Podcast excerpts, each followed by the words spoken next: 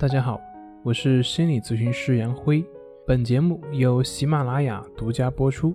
我们的公众账号是“重塑心灵心理训练中心”。爆火的李雪琴，幽默背后的苦涩，如何正确去看待抑郁症？最近有一句话比较火。大家好，我是李雪琴。不知道你有没有听过呢？我是被这句话给洗脑了。一个做短视频的网红跨界做了脱口秀，一个北大的高材生从美国跑回到中国不务正业。奇怪的人干着奇怪的事情。最开始了解李雪琴是从清华校门有多白开始，后来她做脱口秀了，而且做的不是一般的好，火到直接上头条。但其实很多人并不了解李雪琴，用她自己的话就是：“我很痛苦，但是我想让别人快乐。”是的，她是一位抑郁症患者。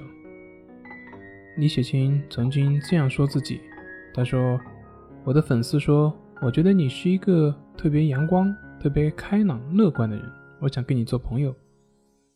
他们肯定不知道我抑郁症的时候多痛苦。”我也不会跟他们说，我怕让他们觉得外表这么开心的人，其实也是生病的。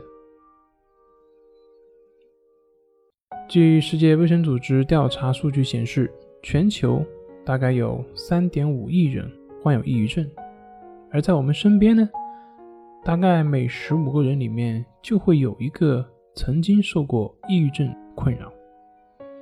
而在现实生活中，大家对于抑郁症的认识仅仅停留在抑郁症就是神经病，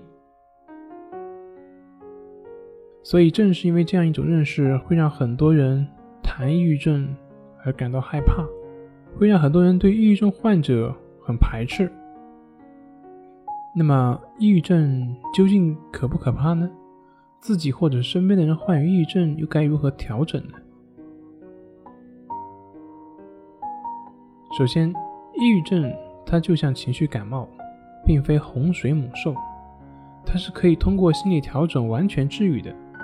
而且，即便有抑郁症，也并不代表时刻会处于痛苦之中，只是更多的时候表现在处于消极、失落的状态。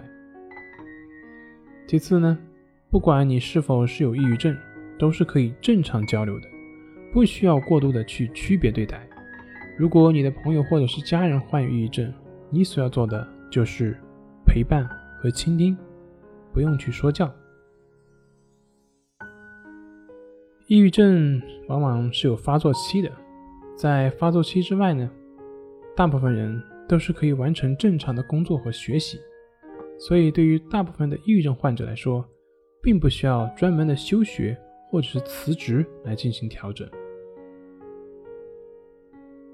还有就是在抑郁发作的时候，并不是他本人的懒，或者说不上进，只是因为他们不知道如何去应对这种低落的状态，所以帮助他们寻求专业的心理医生或者是咨询师的帮助，让他们接受治疗以及调整。